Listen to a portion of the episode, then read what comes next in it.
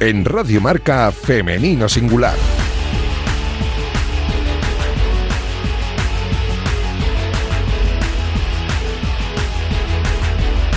Con Natalia Freire. Muy buenos días y bienvenidos a Femenino Singular, el programa que escucháis ahora mismo en la sintonía de Radio Marca. Hoy tengo un lujo al otro lado del cristal porque a los mandos técnicos me acompaña el gran Julián Pereira que ya está haciendo que todo suene a la perfección. Comenzamos el programa número 211 con la intención de dar espacio y voz las mujeres de nuestro deporte. Poco a poco vamos avanzando hacia la igualdad, pero aún queda camino por recorrer. Y queremos hacerlo, ese camino, con vosotros.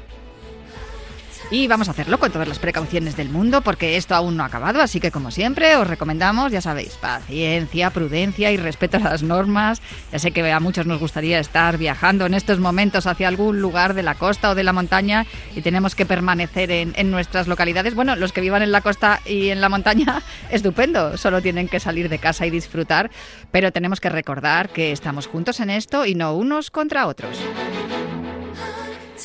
Y si formamos equipo, pues ese espíritu de equipo que tanto demuestran también los deportistas eh, lo podemos trasladar a la sociedad. Estamos también aquí en Radio Marca eh, con la intención, el compromiso de recuperar la memoria de esas grandes mujeres que hicieron historia en el deporte a principios del siglo XX. Y para hablarnos de ello, tenemos aquí en Femenino Singular al historiador Jorge García. Arrancamos ya.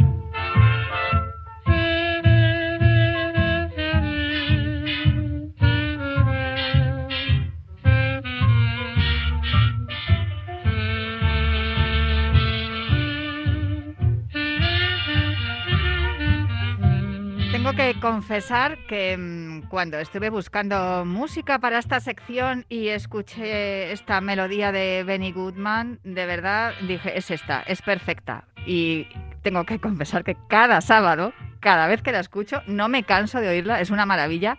Como es una maravilla esta sección dirigida por Jorge García, que está siendo el éxito de la temporada con lo cual yo creo que vamos a tener que renovar contrato, Jorge, no sé tú cómo lo ves, porque de verdad que estoy recibiendo tantos mensajes de tanta gente agradecida de que estemos recordando a estas mujeres maravillosas cada sábado aquí en Radio Marca, en Femenino Singular, que de verdad que yo creo que esto tiene que continuar, tenemos que alargarlo en el tiempo. Muy buenos días, Jorge, ¿cómo estás?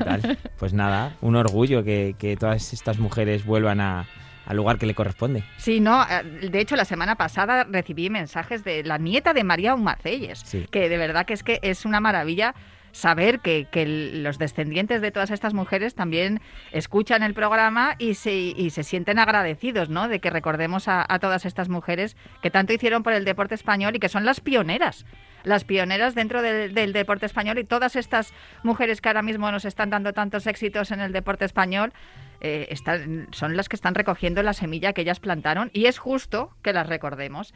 Hoy, por cierto, eh, me traes a, una mujer que tiene nombre de actriz. Sí. Es que es así. Yo, según empecé a, leer la historia de Bela Dutón, no sé si se dice Bela, sí, Bela, ¿no? Porque es Isabela, ¿no? El nombre, ¿no? María Isabel Dutón Gerdes es de quien nos vas a hablar hoy.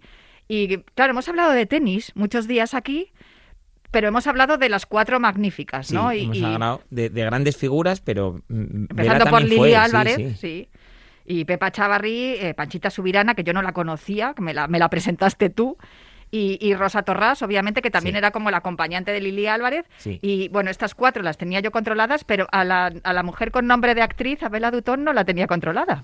Pues fíjate, Bela fue una, no te voy a decir la quinta porque es verdad que incluso puede que fuera mejor que alguna de las anteriores, pero quedó así un poquito olvidada por pues porque estuvo muy poquitos años en España, eh, pero los pocos años que estuvo, la, década que jugó aquí, pues eh, ganó numerosos trofeos, numerosos campeonatos y bueno, tal vez eh, al marcharse de España y tal quedó un poquito olvidada, pero sí que siempre se le recuerda y en la época se, le, se le hacía ver también en prensa que fue una de las, de las importantes de nuestro, de nuestro tenis. Ella nació en Haití, que por entonces era... Era de Reino Unido, sí, era británica.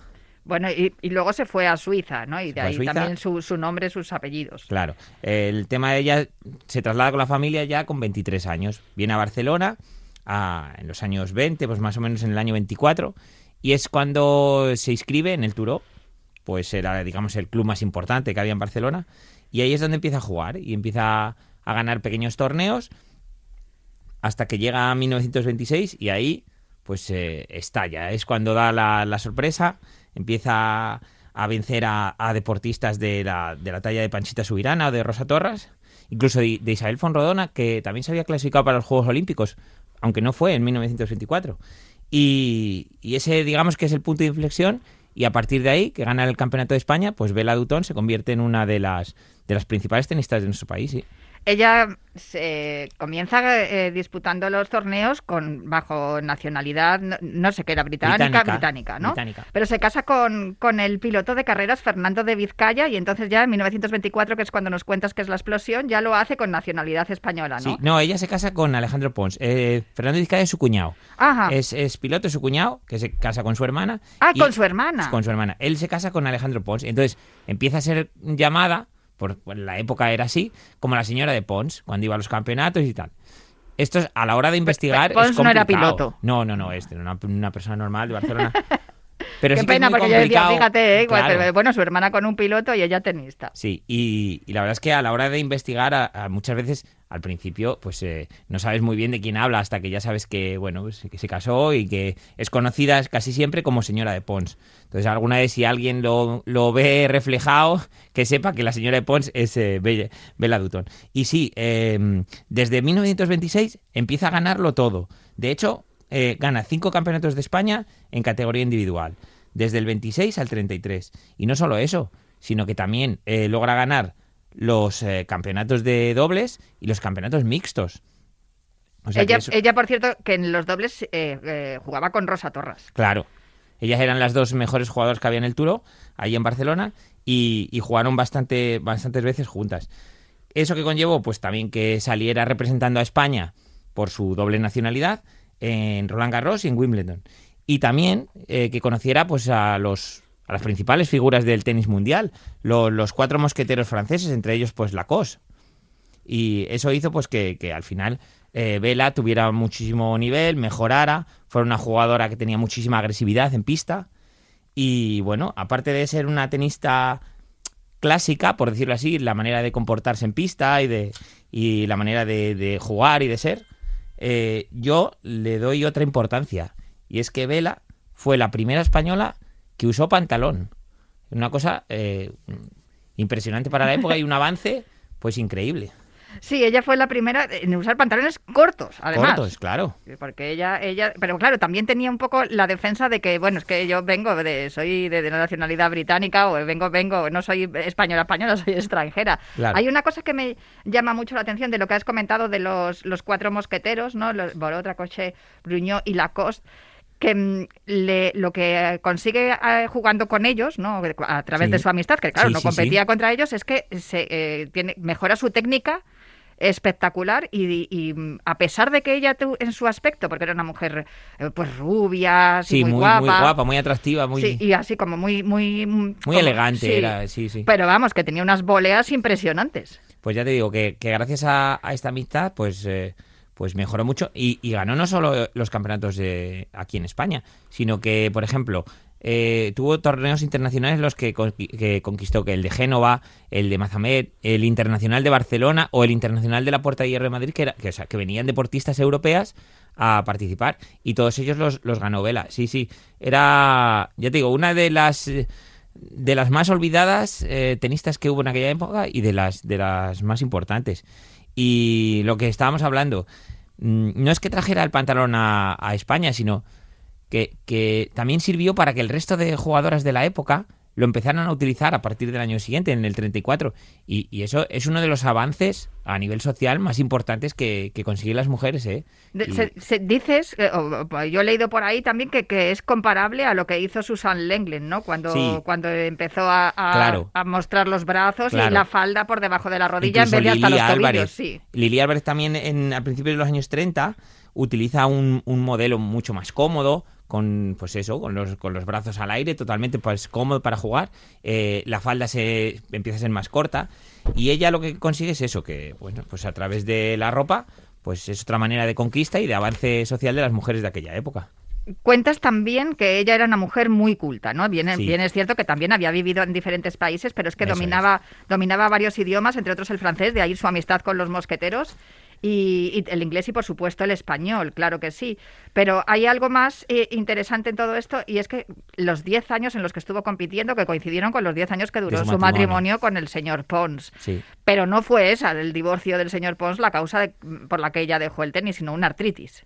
Sí, ella efectivamente no tiene nada que ver, ella tiene una lesión, deja de no puede seguir compitiendo y aparte a eso se le une que pues que gracias a- a- al, al divorcio que había en España en aquellos años, ella se separa de su marido y vuelve a su Inglaterra natal y, y ahí ya de alejada del- de las canchas pues eh, trabaja en, en una empresa de haciendo sombreros para la reina de Inglaterra. Ah, sí, es verdad, que, que encima Sí. diseñaba sombreros, que incluso esos Sí, sombreros sí. que diseñaba ella se los ponía la reina de Inglaterra. Y, y luego más, pues más Me tarde. parece ya se alucinante. Volvió a Suiza y allí pues ya también enseñó a jugar al tenis lo poco que pudo por, por la artritis a sus familiares y bueno, pues al final dejó el legado que muchas veces decimos que deja el pozo y que también pues eh, colabora que las siguientes mujeres o las siguientes generaciones eh, sigan practicando deporte. Sí, es cierto que su hermana Mary, que era la que estaba casada con el piloto, ¿no? Tenía sí. una hija y, y er- hizo muy buena amistad, ¿no? Con, Claro. con Vela y, y Vela le enseñó, Le a- enseñó a, jugar a su sí, sobrina Y, y la cuidó y estuvo estuvo con ella, bueno, pues como si fuera su propia hija durante mucho tiempo, o sea que también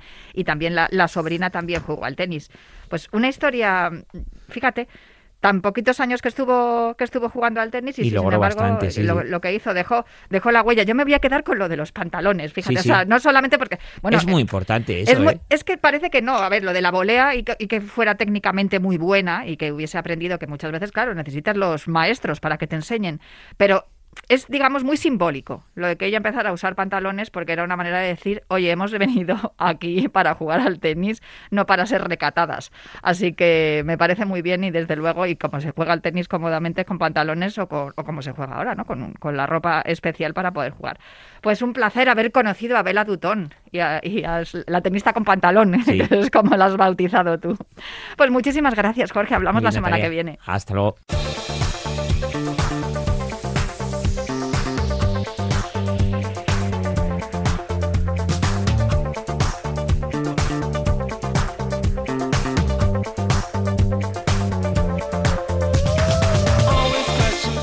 Esta semana la página de fútbol femenino y de la Liga Iberdrola echaba humo. Yo me imagino que mi compañero David Menayo no ha parado de currar, aunque bueno, la verdad es que trabaja mucho y no solo hace la portadilla de fútbol femenino, sino que se dedica a otros muchos temas, muchas especialidades las que tiene David Menayo, pero es verdad que es que no paraban de salirme notificaciones de la página de fútbol femenino porque ha sido una semana muy completa, ¿verdad que sí, David? Muy buenos días. Muy buena Natalia, sí, la verdad es que ha sido semana movidita y bueno, todo lo que sea currar a favor de Marea, como digo yo, pues mejor. Desde luego, una de las noticias más importantes, el 3-0 del Barça al City en Monza, en el exilio de Monza, ¿no? que por el coronavirus tuvieron que ir a jugar allí en los cuartos de Champions, que encarrila la eliminatoria contra un equipo que además es un equipo eh, potente, como el, el Manchester City. Sí, a pesar del resultado, creo que fue un partido bastante completo del Barça, dominando por, por completo, pero que pudo caer de ambos lados. ¿eh? El City también tuvo sus ocasiones, falló un penalti, o mejor dicho, lo paró Sandra Paños con 2-0 en el marcador, que podía haber sido 2-1 y poner un poco la, la eliminatoria de, pues de más de espaldas o más complicada, pero la verdad es que el 3-0 creo que es un buen resultado, que hace reflejo también a la superioridad del Barça en el terreno de juego y creo que es un golpe encima de la mesa eh, refiriéndose a que evidentemente es uno de los candidatos a, llevarse esa Champions. No olvidemos que además hace dos años estuvo en la final y aunque bueno, el rival que tenía enfrente era potentísimo y no pudieron con, ellas, pero, pero es verdad que el Barça está dando un paso más y se nota también en la liga que da la sensación de que juega en otra liga y, bueno, está muy, muy destacado el, Barcelona por encima. Por cierto, hablando de la liga, que la Real, eh, ahora que se están jugando también, se están disputando todos los, los, partidos que han sido aplazados, a ver si se pone toda la liga ya con todos los partidos a, que estén todos los equipos que habiendo jugado las mismas jornadas. La Real también se está metiendo en la lucha por la Champions, que cada vez está más complicada para, para todos los equipos. Sí, yo creo que como dices, el Barça juega en otra liga y va a ganar el título tarde o temprano, eh, pero el resto de situaciones están bastante comprometidas, tanto la zona de abajo, con muchos equipos en pocos puntos, como la zona Champions. Hay que recordar que este año segundo y tercero pues tienen plaza para la Champions del próximo curso y ahí están el Levante quizá algo más destacado, pero luego tenemos al Real Madrid, al Atlético, al Madrid Club de Fútbol Femenino, al Granadilla y como dices a la Real, que ganó en tres semanas Sporting de Huelva, que se queda solo tres puntos de esa zona Champions y creo que va a estar eh, reñidísimo hasta las últimas jornadas y cualquier punto que sumes te pueden colocar ahí en la lucha y cualquier punto que te dejes pues te pueden dejar en la estacada. Así que va a ser un pulso entre todos estos equipos de aquí a final de curso, con 11 jornadas solo por disputar. Aunque sin duda la buena noticia de la semana, la vuelta a los entrenamientos de Virginia Torrecilla. Sí, creo que también es cierto que hay que ser prudente, que Virginia viene de 10 meses luchando contra un tumor, contra el cáncer, contra la quimioterapia. Eh, evidentemente es una gran noticia, para mí pues eh, la noticia del mes, del año e incluso de, de más allá, ¿no? Volverla a ver eh, subida a una bici, subida a una cinta de correr, eh, tendrá que ir poco a poco, ella misma lo, lo anunció, ¿no? En el vídeo que grabó junto al Atlético de Madrid, que si no es para esta temporada, pues será para la que viene. Lo importante es que vuelva a rodar ese cuerpo, que se vuelva a sentir bien, que los análisis eh, también la acompañen y sin duda alguna verla sonreír a ella nos da fuerza al resto para, para seguir luchando en cualquier situación que, que nos encontremos. La afición del Atlético de Madrid, además de sonreír por lo de Virginia, sonríe también por la renovación de Ludmila, que, mm, que, la verdad es que es una, es una noticia importante, aunque ahora hablaremos de ello, el hecho de que la liga no tenga la profesionalización completa eh, pues es un poco también, bueno, no es definitivo, claro, porque los contratos van y vienen dependiendo de, de la seguridad que, que les ofrezcan a las futbolistas. Bueno, al final Ludmila tenía contrato hasta 2023, lo que ha hecho ha sido ampliar una temporada más. Entiendo también que en ese contrato que no sabemos y no han desvelado, pues irá alguna cláusula de por medio para eh, eh, ensalzar ¿no? el valor de, de, la brasileña, que es uno de los ejes del proyecto rojiblanco, que está haciendo una grandísima temporada, tanto a nivel de juego como de goles y asistencias, y evidentemente pues es un valor en alza del Atlético de Madrid, que la trajo de Brasil, que lleva ya cuatro temporadas como rojiblanca, 119 partidos si no me equivoco, y yo creo que nos queda Ludmila en España para rato. Pues ojalá, porque es una futbolista eh, espectacular. Como también lo es Megan Rapino, que ha clamado por la igualdad salarial en, en, los últimos días. Hay mucha gente que le critica por eso, porque, bueno, a lo mejor no la consideramos una futbolista eh, de, de, las, de las más espectaculares o de las mejor más talentosas, pero sin duda es de las que más alza la voz en cuanto a, la pelea por la igualdad. Sí, es verdad que al final eh, es una posición cómoda la que tiene, es líder de una selección que es número uno del mundo, que en su país incluso es mejor que la homóloga masculina y lo que está reclamando es algo que, que evidentemente es, digno de reclamar, ¿no? Que ya no solo tengan el mismo salario, sino que tengan las mismas oportunidades. Parece un discurso manido, Natalia, pero al final, mm. eh, como no se cumple, eh, lo tienes que decir mil veces, ¿no? Y cuanto más peso tenga la voz que lo reclama, pues esperemos que más caso le hagan. Evidentemente no solo es Rapino la que clama esto cada vez que tiene oportunidad, pero sí, como dices, es uno de los referentes sociales y deportivos más notables en el mundo del fútbol femenino. Sin embargo, yo te llamo eh, fundamentalmente por una razón que tiene, tiene mucho que ver con esto que estamos hablando, y es que el pasado jueves se presentó la Liga Ellas, que es la, la liga, lo que, lo que se pretende que sea la liga más profesionalizada de, de, toda la historia. Claro, que, que la liga eh, femenina se convierta ya en liga profesional. Sí, sería la primera femenina. A día de hoy hay que decir que solo hay tres ligas profesionales, que es la primera y la segunda división de fútbol masculina y la Liga CB de baloncesto masculina y sería por tanto la primera competición femenina en ser profesional.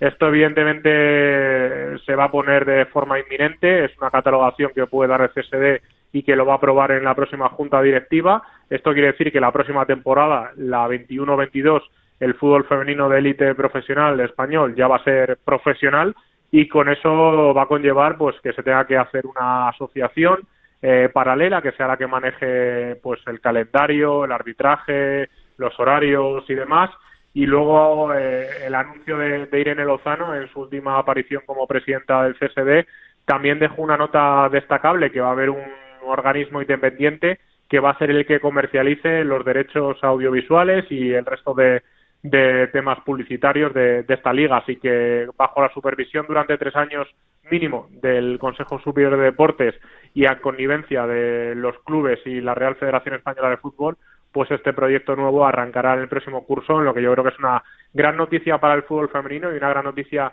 para el deporte femenino español, porque va a ser la avanzadilla de otras ligas como la del baloncesto, que ya están trabajando en ella, y posiblemente balonmano, voleibol o otras que, que vengan al caso para, Hockey, para sí. profesionalizarla en, en, en, un futuro, por lo menos a, a, medio plazo. Sí, porque es una de las cosas que vamos reclamando, ¿no? Que se les exige rendimiento, pero claro, luego no se les ofrecen los recursos que se necesitan para poder llegar hasta, hasta ese rendimiento. David, por último, ha publicado nuestra compañera Danae Boronat un libro eh, relacionado con el fútbol femenino. Tú ya tienes unos cuantos. Su libro se titula No las llames chicas, llámalas futbolistas. Es algo que yo también llevo reclamando muchas veces a la hora de expresarnos, ¿no? La, la, la, el lenguaje que utilizamos para referirnos al deporte practicado por mujeres, que muchas veces cuando hablamos de fútbol decimos el Atlético de Madrid, el Real Madrid, el Fútbol Club Barcelona jugó tal equipo y las chicas jugaron después. Y yo creo que esa es un poco también la reivindicación de Danae, ¿no? Con el título del libro.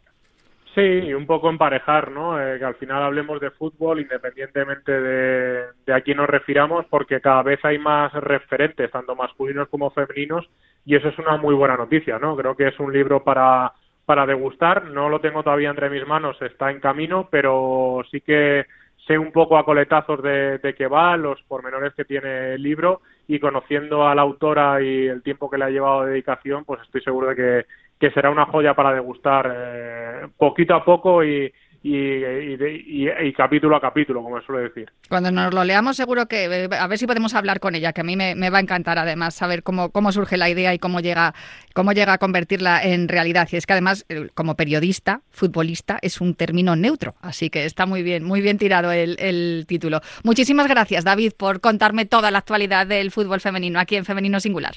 Un placer, Natalia, cuando quieras. Un abrazo fuerte. Chao.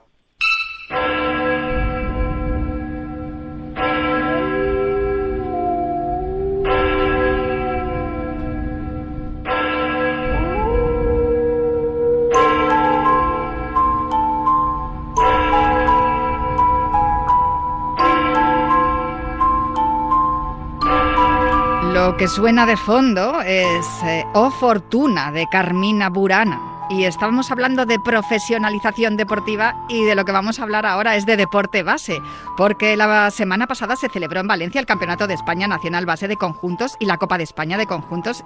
Y en la categoría infantil, es decir, en conjuntos de niñas de 12-13 años, estamos hablando de gimnasia rítmica, hubo un dominador absoluto, el Club de Gimnasia Rítmica Algete, que consiguió el oro en las dos competiciones y el bronce en la clasificación general.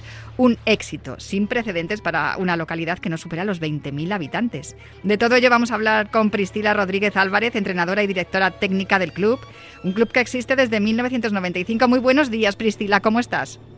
Hola, buenos días, Natalia. Encantada de, de hablar contigo y compartir unos minutos. Oye, este campeonato de España absoluto y esta Copa de España de conjuntos en, en categoría infantil eh, ha sido el éxito de la localidad madrileña de Algete, ¿no? En, en este año, en lo que llevamos de 2021.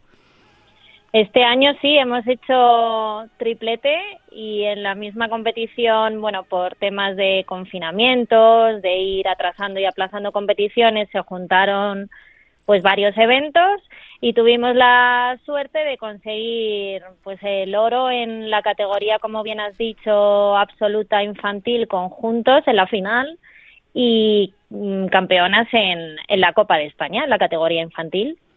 La, los nombres de las niñas son Adriana, Ainhoa, Ariana, Eva y Noemi, que hay que decirlo, claro que sí. Ejercicio de 10 mazas. Esta música que, escuchamos de fondo, además editada por, por tu hermano, un, un ejercicio que, que, muestra la lucha entre lobos y vampiros. Me imagino que ha sido toda una liberación, tanto para el club como para el conjunto en, en, particular, el poder asistir a este campeonato de España, el marcharos una semana ya a Valencia y disfrutar después de este año horrible que hemos pasado, alejadas del tapiz, de los entrenamientos, y que también para ellas será un poco una salida de, de emergencia, ¿no? El ir a entrenar y, y el competir. Sí, te doy toda la razón porque, bueno, aparte de ir a entrenar, que lo necesitábamos ya, eh, volvimos pues del confinamiento con mucha ilusión, con muchas ganas de trabajar, de aprender y sobre todo de retomar pues lo que habíamos tenido que dejar por la situación. Y luego en cuanto pues al competir, pues era una excusa perfecta para poder volver a viajar, relacionarnos entre nosotras, convivir y, y bueno, pues vivir otras experiencias que ahora mismo por desgracia pues no estamos pudiendo ni vivir, ni... Ni, ni disfrutar, poder... claro. Ni sí, ni disfrutar. El, el hecho de, de tener que eh, entrenar con mascarilla, me contaste cuando hablamos para preparar la entrevista que la, justo lo que es el ejercicio lo pueden hacer sin mascarilla, pero el resto del tiempo tienen que ir con mascarilla y me imagino que cuando estáis entrenando en el club también, para niñas tan, tan jóvenes de entre 12 y 13 años, ¿está suponiendo una dificultad o ellas lo hacen mejor que los adultos? Nosotros durante todo el entrenamiento lo realizamos con mascarilla y con todas las medidas COVID, tanto a la entrada como a la salida del entrenamiento hacemos un protocolo bastante exhaustivo. Y luego sí que es verdad que cuando hicimos el clasificatorio aquí en Madrid se hizo con mascarilla, pero cuando fuimos al Campeonato de España la mascarilla la tienes puesta justo hasta el momento que sales a pista. Ahí ya te nombran te quitas la mascarilla y a la salida la entrenadora estás con las cinco mascarillas esperando para ponérselas rápidamente justo al final de la actuación. Y en cuanto a cómo lo llevan, pues te podría contar que tenemos alumnas desde los tres añitos y lo llevan mejor que los adultos, porque en ningún momento de la sesión de entrenamiento tenemos que decir ni que se pongan la mascarilla, ni que se la coloquen, ni, ni nada en esta situación tan compleja? ¿Estáis recibiendo toda la ayuda que necesitáis o, tenéis que reclamar un poquito más de, de, ayuda porque el deporte ahora mismo es fundamental? Es una cosa que yo diría que es esencial ¿no? para poder enfrentar esta situación de pandemia en la que estamos. A ver, tenemos ayuda, pero sí que es verdad que ya estamos a un nivel en el que la exigencia es muchísimo mayor. Competimos contra ciudades y contra clubes que entrenan muchísimo más que nosotras, el doble. Y aunque tenemos ayudas, porque por parte del ayuntamiento tenemos ayudas, pues con más ayudas en cuanto a días, horas y disponibilidad de entrenamientos, instalaciones y demás, pues podríamos mejorar mucho más, claro que sí. Pues si sois eh, campeonas de España de conjuntos y de la Copa con las pocas ayudas que tenéis, no quiero ni, imaginarme los éxitos que podréis lograr si tenéis un poquito más de ayuda por parte de las administraciones. Pues eh, Priscila Rodríguez Álvarez, de verdad un placer charlar contigo. Muchísimas felicidades para el Club de Gimnasia Rítmica del GT. Sois el futuro, ¿no? ¿Algún día ves alguna de tus eh, gimnastas en, en el equipo senior absoluto ahí peleando por ir a los Juegos Olímpicos en un futuro?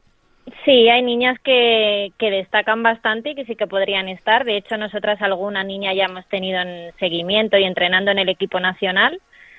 Y nada, yo quería decirte antes de terminar la llamada que muchas gracias por promocionar el deporte infantil, gracias por, por esta entrevista. Y nada, que sirva pues para ver si los patrocinadores también ayudan al deporte un poquito más minoritario. Desde luego, porque eh, ayudando al deporte base es como se invierten los éxitos en, en el deporte absoluto, en el deporte senior. Pues eh, me quedo con eso, lo apunto y, lo, y, lo, y también lo reclamo, firmo debajo. Priscila Rodríguez Álvarez, entrenadora y directora técnica del Club de Gimnasia Rítmica El GT. Muchas felicidades y muchas gracias por atenderme esta mañana muchas, aquí en Femenino Singular. Muchas gracias a vosotros. Un saludo. Y yo me marcho ya, pero vuelvo el próximo sábado. Ahora os dejo con toda la, la programación de Radio Marca. Hasta el sábado que viene aquí en Femenino Singular.